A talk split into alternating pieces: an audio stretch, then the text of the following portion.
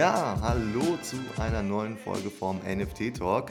Äh, diesmal sind der, äh, die Lena und der Pascal mit dabei. Hi Lena, hi Pascal. Stellt euch doch bitte mal kurz vor und äh, sagt uns mal, ähm, ja, von welcher Firma er kommt und was ihr da genau macht. Sehr gerne. Lena, Ladies first.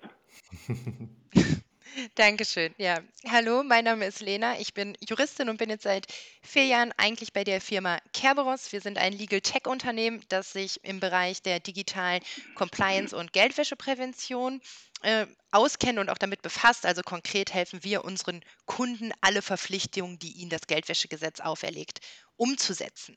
Hm, nun gab es vor zwei Jahren in etwa eine Gesetzesänderung, die auch die Kunstvermittler, also Galeristen, Auktionshäuser etc., stark in den Fokus des Geldwäschegesetzes gerückt hat. Und da haben wir erkannt, dass einfach das Bedürfnis da ist, auch hier wirklich maßgeschneiderte Geldwäscheprävention anzubieten. Daher haben wir uns einen äh, starken Partner gesucht, der sich im Bereich äh, des Kunstrechts gut auskennt und sind dann sehr schnell auf DTB Rechtsanwälte gestoßen und haben gemeinsam mit der Kanzlei das Joint Venture Lege Artis gegründet, um dort Geldwäscheprävention und Geldwäsche-Compliance für den Kunstmarkt anzubieten. Genau, und äh, da kann ich eigentlich gut anknüpfen. DTB Rechtsanwälte, das ist meine Firma. Wir sind seit ähm, 18 Jahren auf dem, ähm, auf dem Bereich des Kunstmarktes spezialisiert.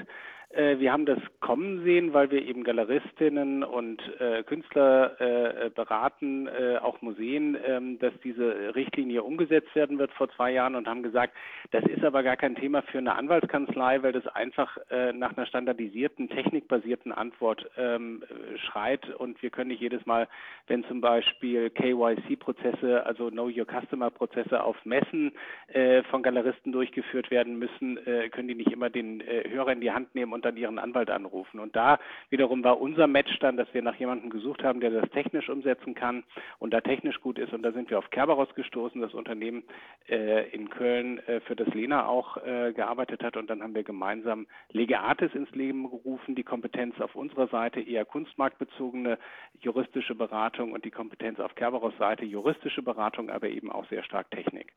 Und jetzt fragen sich die Zuhörer, was hat das mit NFTs zu tun? also sag mal, was hat denn Geldwäsche und NFTs miteinander zu tun? Also die Frage ist natürlich verständlich. Vielleicht kann man hier sagen, in diesem Zusammenhang, Geldwäscheprävention ist natürlich irgendwie jede neue Technologie interessant, die zur Geldwäsche und zur Begünstigung von Anonymität missbraucht werden kann. Also NFTs kennen wir alle, die wirbeln den Kunstmarkt auf, nicht nur durch die Transaktionsvolumina, die da teilweise abgerufen werden in horrenden Summen, sondern auch die neuen rechtlichen Anforderungen, die damit einhergehen und natürlich den einzelnen Kunstmarktteilnehmer beschäftigen. Ähm, so erweitern sich jetzt dabei beispielhaft bestimmte Probleme, die wir aus dem Bereich der Kryptowährung kennen, auf den Kunstmarkt, in dem Fall dann auf den NFT-Handel.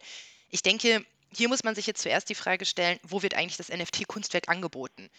Wenn ich jetzt in das klassische Auktionshaus oder in die Galerie gehe, ich glaube, wir haben es alle in den Medien gelesen, Sotheby's versteigert NFTs für horrende Summen, Galeriekönig etc., dann wird aus unserer Sicht eigentlich nur das klassische Kunstwerk gegen das NFT-Kunstwerk in dem Fall ersetzt. Das heißt, der Galerist vor Ort hat dieselben Verpflichtungen nach dem Geldwäschegesetz, die er auch bei dem normalen Kunstobjekt hat.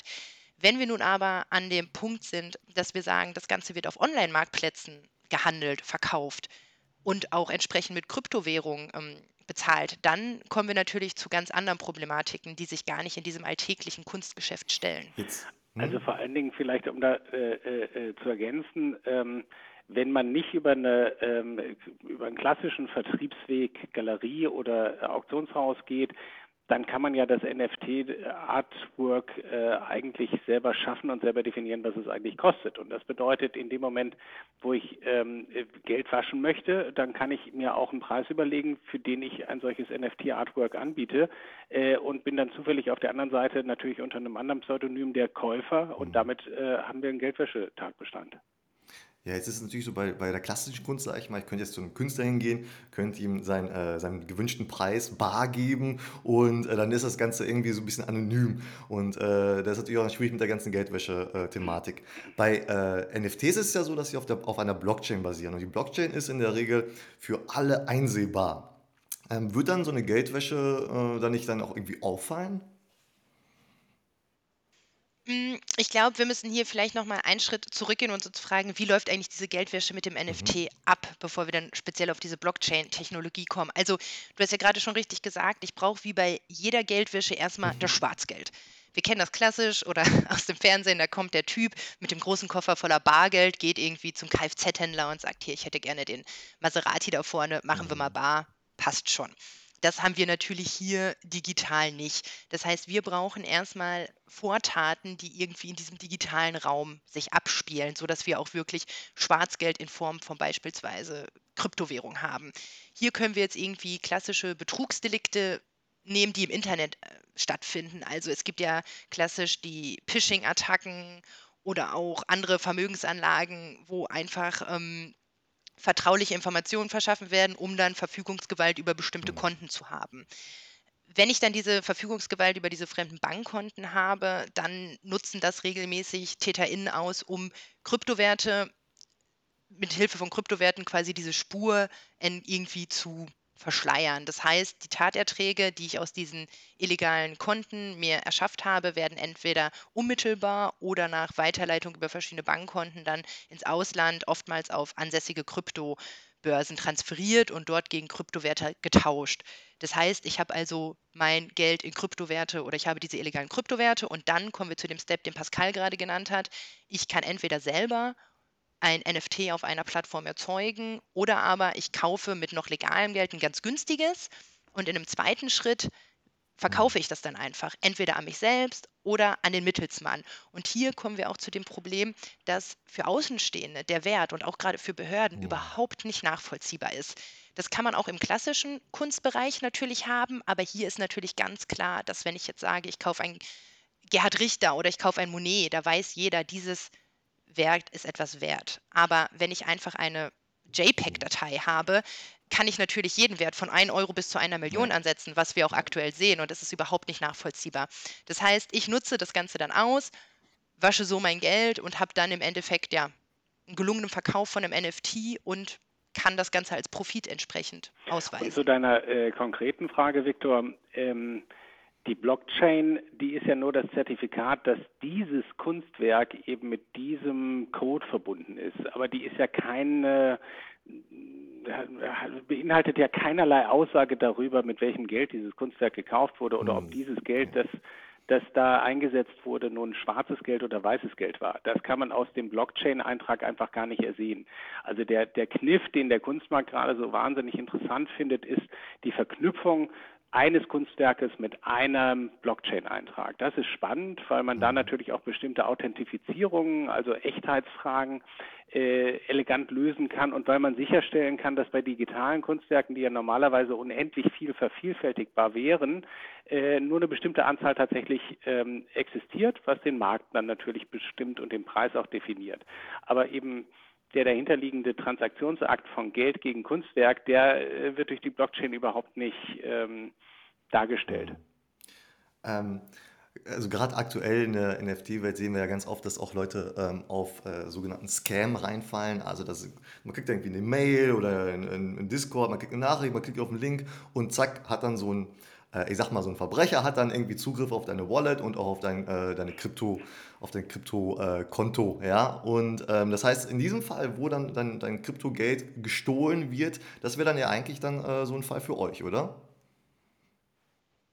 Das wäre jetzt in dem Fall die klassische Mhm. Vortat. Ich habe irgendwie einen Diebstahl, nenne ich es jetzt Ja. mal ganz klassisch und, ähm, habe dann entsprechend natürlich die Möglichkeit, äh, mit diesem Mhm. Geld wieder schnell weiter zu transferieren und, ähm, Geldwäsche zu Ja. betreiben. Also, das ist das Klassische, wie wenn ich jetzt in die Bank Mhm. ausgehe und die ausraube und das Ganze dann Ja. weiter verwende. Aber welche Vortat das ist, ist im Grunde genommen egal. Also es Mhm. kann auch eine aus der analogen Welt sein, Mhm. äh, wo das Geld dann eben auf die digitale Welt transferiert wird äh, via Blockchain, äh, via äh, Kryptowährungen und dann nutzt man äh, diese Geld äh, Kunstwerkschaukel, um eigentlich in der analogen Welt äh, ähm, kriminell erworbenes Geld reinzuwaschen. Mhm.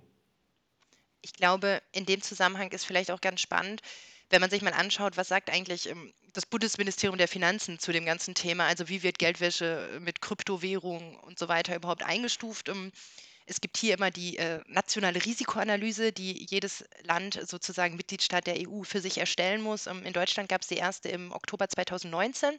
Dort wurde dann noch das Risiko ähm, für Geldwäsche mit Kryptowährung als niedrig bis mittel eingestuft. Ähm, es wurde aber direkt erkannt, dass sich das Ganze entsprechend ändern kann und dass das auf jeden Fall eine verstärkte Beobachtung äh, bedarf. Und das haben dann auch tatsächlich in den Folgejahren die Meldezahlen gezeigt. Muss ich einmal kurz spicken. Und zwar ist es so, dass im Jahr 2019 noch rund äh, 760 Verdachtsmeldungen mit Bezug auf Kryptowerte bei der Financial Intelligence Unit, also bei der Zentralstelle, wo ich oder verpflichtete Geldwäsche-Verdachtsmeldungen abgeben, eingegangen sind. Im Folgejahr waren es dann schon direkt 2050 Verdachtsmeldungen. Also hier sieht man, ähm, dass das Thema natürlich stark zunimmt.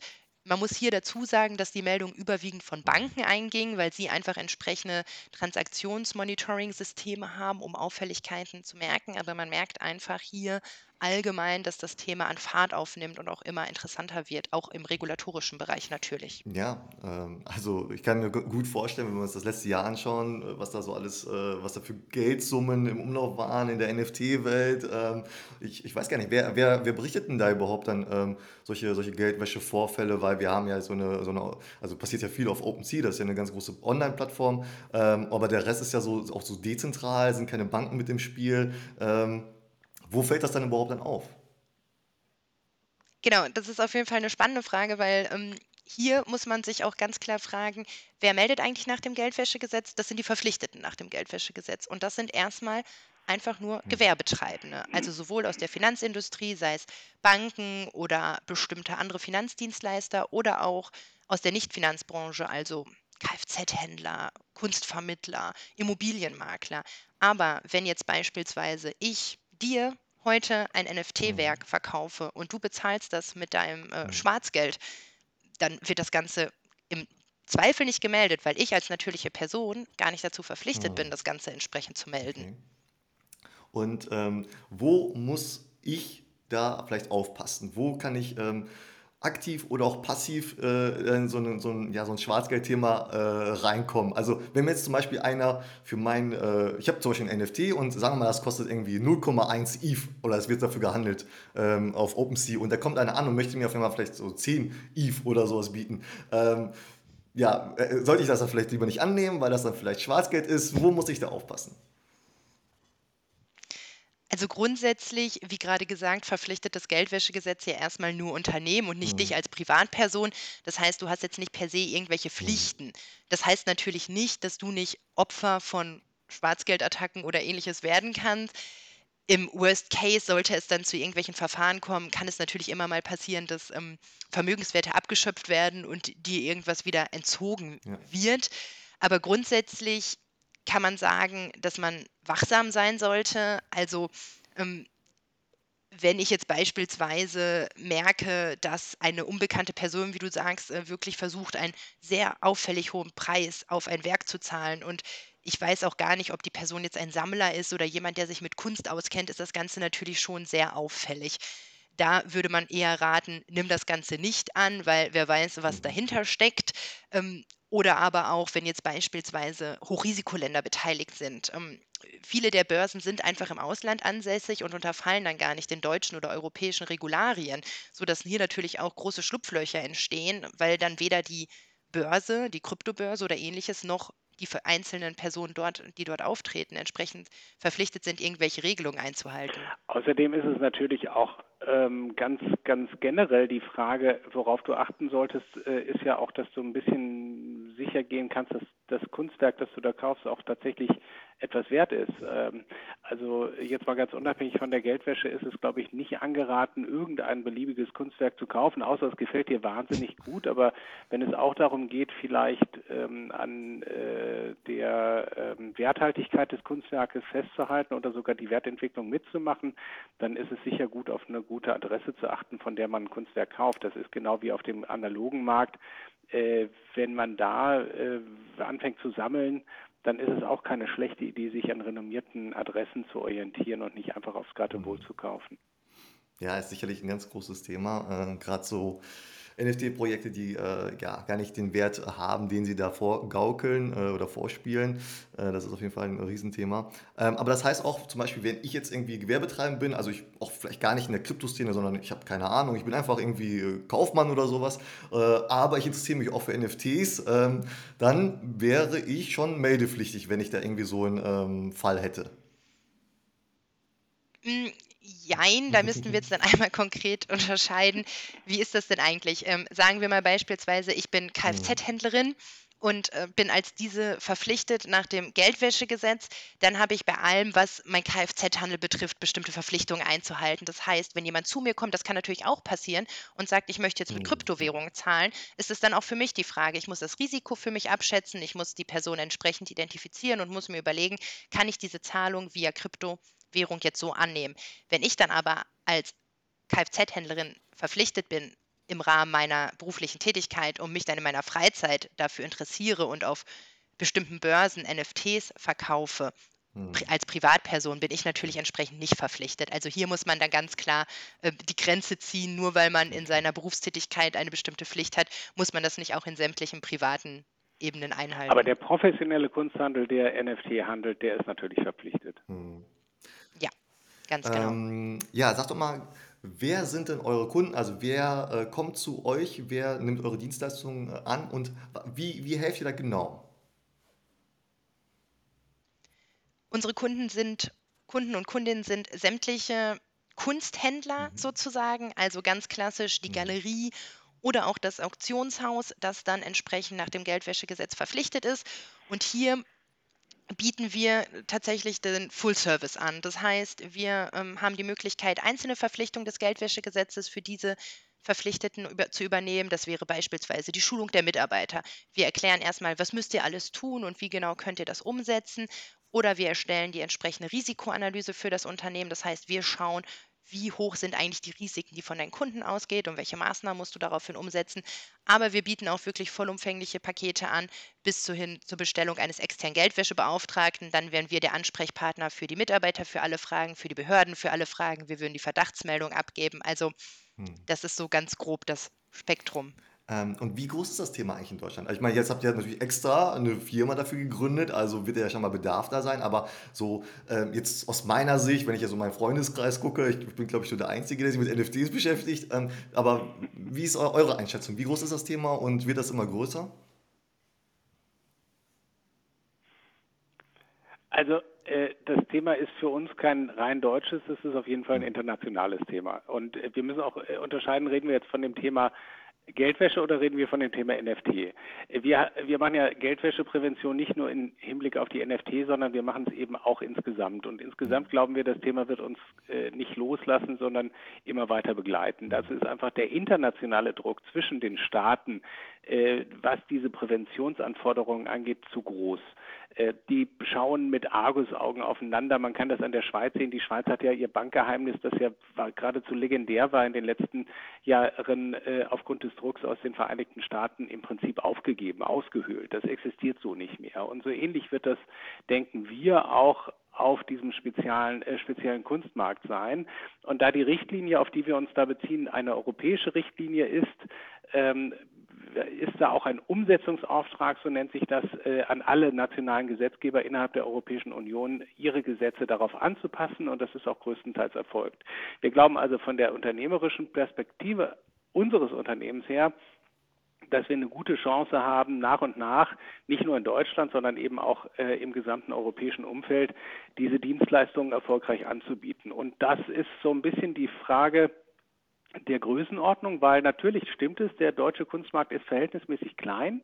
Ähm, wir sprechen, und das wird auch von brancheninternen eher angezweifelt, ob die Zahl nicht zu groß gegriffen ist.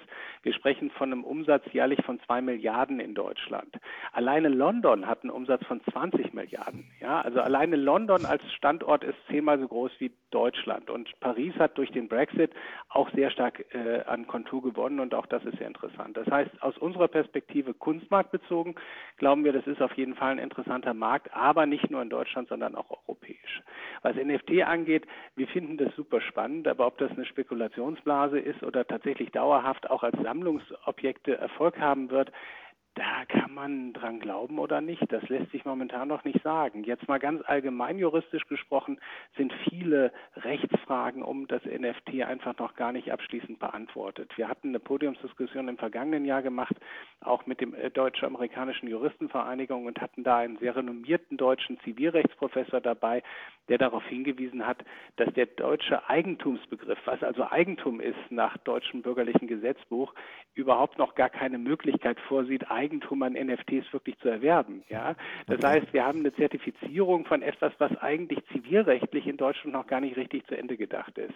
Das ist sehr spannend und das heißt auch nicht, dass das nicht irgendwie kommen kann, aber das heißt, wir sind da noch mitten im Prozess. Ja, ähm, also es klingt super spannend. Also es ist, ist ein Thema, mit dem sich eigentlich keiner beschäftigen möchte, aber deswegen gibt es ja so Leute wie euch, die äh, da Profis sind. Ähm, und jeder, der sich jetzt angesprochen fühlt oder jeder, der jetzt mehr über euch erfahren will, ich werde alle Links äh, zu, zu eurer Website oder Instagram oder was auch immer, werde ich dann hier natürlich in die Infobox reinpacken. Also da könnt ihr mal nachschauen. Ähm, vielen Dank für eure Zeit und für die tollen Einblicke. Sehr gerne, hat Spaß gemacht. Danke dir. Tschüss.